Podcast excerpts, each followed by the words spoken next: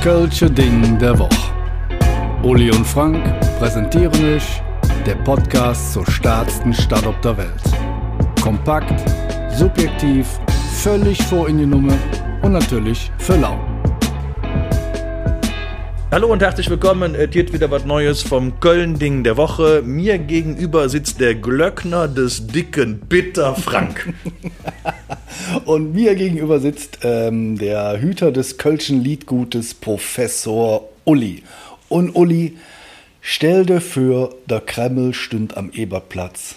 Oder stell dir vor, der Louvre, der Louvre stünd am Ring. Oder am Jurzenich, da wär vielleicht Pentagon. Und am Rathaus stünd dann die Akropolis. Wenn das so wäre, dann wüssten wir überhaupt nicht, wo wir hinjagen sollt. Und darum, darum ist das eine ganz gewiss.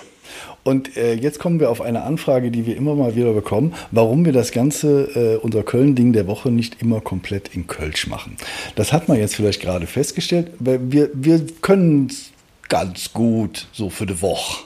Ja, Er war nicht für Sonntags. aber nicht für Sonntags. Und man muss auch sagen, wir haben auch äh, reichlich äh, Hörer, die dem Kölschen nicht mächtig sind, weil sie kommen auch teilweise aus Dänemark, also aus Ländern, die ganz weit weg sind.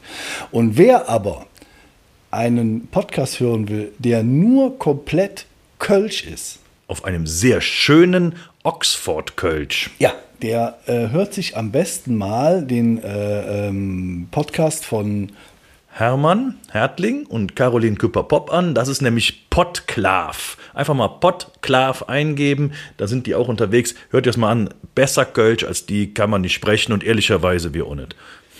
Ja. Nichtsdestotrotz wollen wir heute über einen Kölschen Evergreen sprechen, der auch nach 40 Jahren immer noch aktuell ist. Es geht um den Song Malorce der Dom in Köln, 1973 von der Mutter aller Kölschen Bands, dem Black Föß, veröffentlicht. In dem Lied geht es darum, lustig verpackt, dass wir den Dom hier in der Stadt behalten würden und wenn die ganze Stadt umgebaut werden würde, wie zum Beispiel die Akropolis wär, ähm, äh, und das Pentagon wären am Jürzenich und so jetzt, dann wäre die ganze Stadt ja komplett umgedreht und das äh, haben die Black Föß in diesem Lied persifliert, weil was ähnliches ist tatsächlich passiert.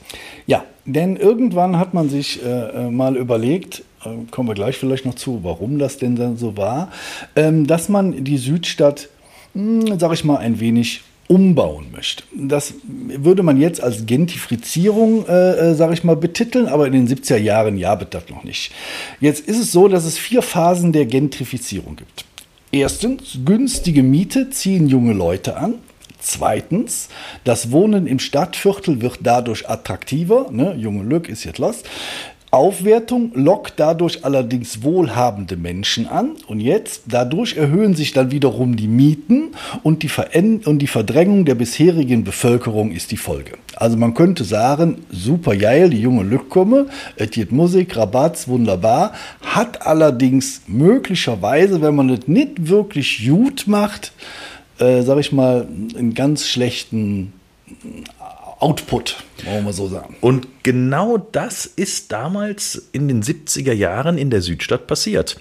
Durch neue Wohnungen, man hat den ganzen Wohnbestand einmal umgekrempelt da, ist da höherwertiger Wohnraum geschaffen worden. Das war schon die zweite Phase dieser Gentrifizierung. Und dann kamen da Leute hin, die richtig Kohle hatten und haben die mit dem schmalen Geldbeutel verdrängt. Was ähnliches hat man übrigens etwas später zugegebenermaßen in Ehrenfeld erlebt. Das gleiche in Grün. Früher Ehrenfeld, um Gottes Willen, da kannst du nicht hin.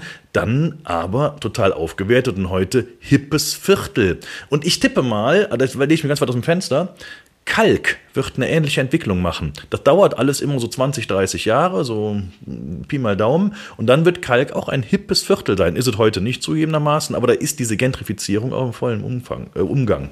Ja, also wir wollen jetzt hier auch keine Panik verbreiten. Ne? Das äh, soll jetzt also nicht heißen, dass in den Fädeln alle jungen Leute und Studenten rausgeegelt werden sollen. Und ein Lastenfahrrad mit zwei Fenstern ist jetzt auch noch nicht der komplette um Untergang. Ja, aber ne, es, es ist da eine gewisse, sag ich mal, ähm, Gefahr besteht ein wenig. Und genau das haben die Föß vor 50 Jahren aufgegriffen und haben das in dieses Lied rein verpackt. Allerdings nicht mit dem erhobenen Zeigefinger, sondern immer mit so einem kleinen Augenzwinkern. Dafür war Hans Knipp zuständig. Hans Knipp, der Haus- und Hoftexter der Föß, der die fast alle der großen Hits für die, für die Föß geschrieben hat. Der hat dieses Thema zusammen mit Hartmut Priest diskutiert und irgendwann sagte einer von den beiden, ach, jetzt möchten wir eigentlich die Kirche im Dorf lassen.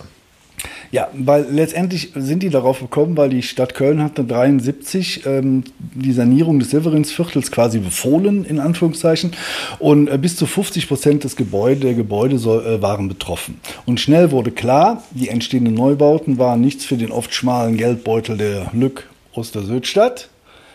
So formierte sich, angetrieben von Studenten und weiteren Sanierungsgegnern, der Widerstand. Also von jeher war das Severinsviertel ein Arbeiterviertel. Viele arbeiteten damals im Stollwerk, aber als das Schokoladenwerk Stollwerk dann nach Ports umgezogen ist, begannen die ersten Planspiele zum Umbau bzw. zur Sanierung des Fringsviertels. Ein Politiker, ich weiß nicht wer, sagte den unglaublichen Satz, man wolle einen qualitativen Austausch der Bevölkerung erreichen. Kotzwirk. Was für ein Satz. Leck mich in der Tisch. Da lob ich mir eigentlich, wie Hans Knipp das Ganze verpackt hat. Das gleiche Thema.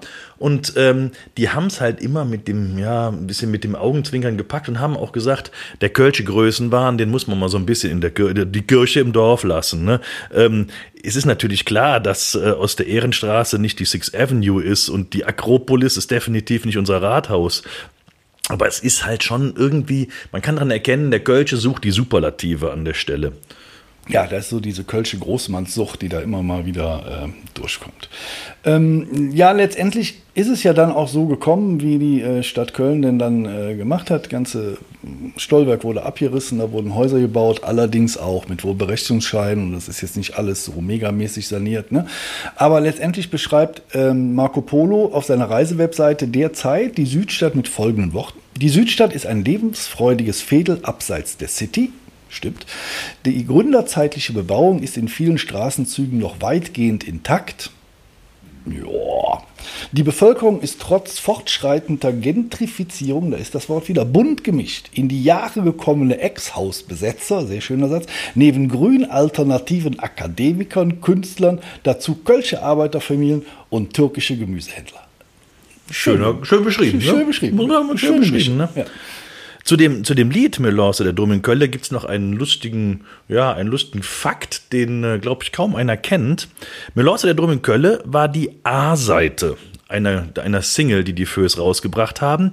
Fast noch interessanter als die A-Seite ist die B-Seite gewesen, die wir alle unterschätzt haben. Nämlich, das war vielleicht die Hymne unserer Stadt. Ja, denn das war in unserem Viertel. Und wer das Lied nicht kennt, Den können wir jetzt ohne mehr helfen. dem können wir ohne mehr helfen. Ne?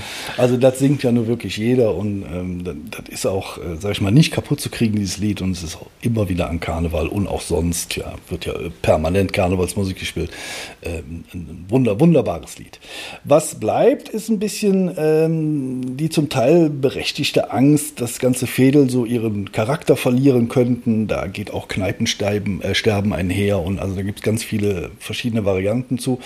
Ähm, ich sag mal, dass die Politik nicht ausreichend gegen Spekulanten vorgeht und den qualitativen Austausch der Bewohner eines Fädels begünstigt, sollte, sag ich mal, verboten werden. Ja? Allerdings, ich sag mal, wenn die richtigen Regularien getroffen werden, kann aus einem alteingesessenen Fädel mit Zuzug neuer Bewohner, ob nun Familien oder Studenten oder wem auch immer, ein blühendes neues Fädel auch entstehen. Und deswegen bleibt der Dom immer noch in Kölle, den geben wir nicht her und haben die Föß sehr schön verewigt, denn Melance, der Dom in Kölle. Vielen Dank. Das war unser Kölning der Woche zum Kölschen Liedgut. Nächste Woche geht's weiter. Bleibt uns gewogen, hört schön rein und tschüss. Tschö. Vielen Dank fürs Zuhören. Und da wir natürlich absolut davon ausgehen, dass euch der Podcast gefallen hat, folgt ihr jetzt natürlich auch bei Spotify und zusätzlich Noch auf der Webseite des Köln-Lotsen, köln-lotse.de oder bei dem ganzen Social-Media-Gedöns, Instagram, Facebook und wie sie alle heißen, überall einfach Köln-Lotse gucken. Dann findet ihr uns.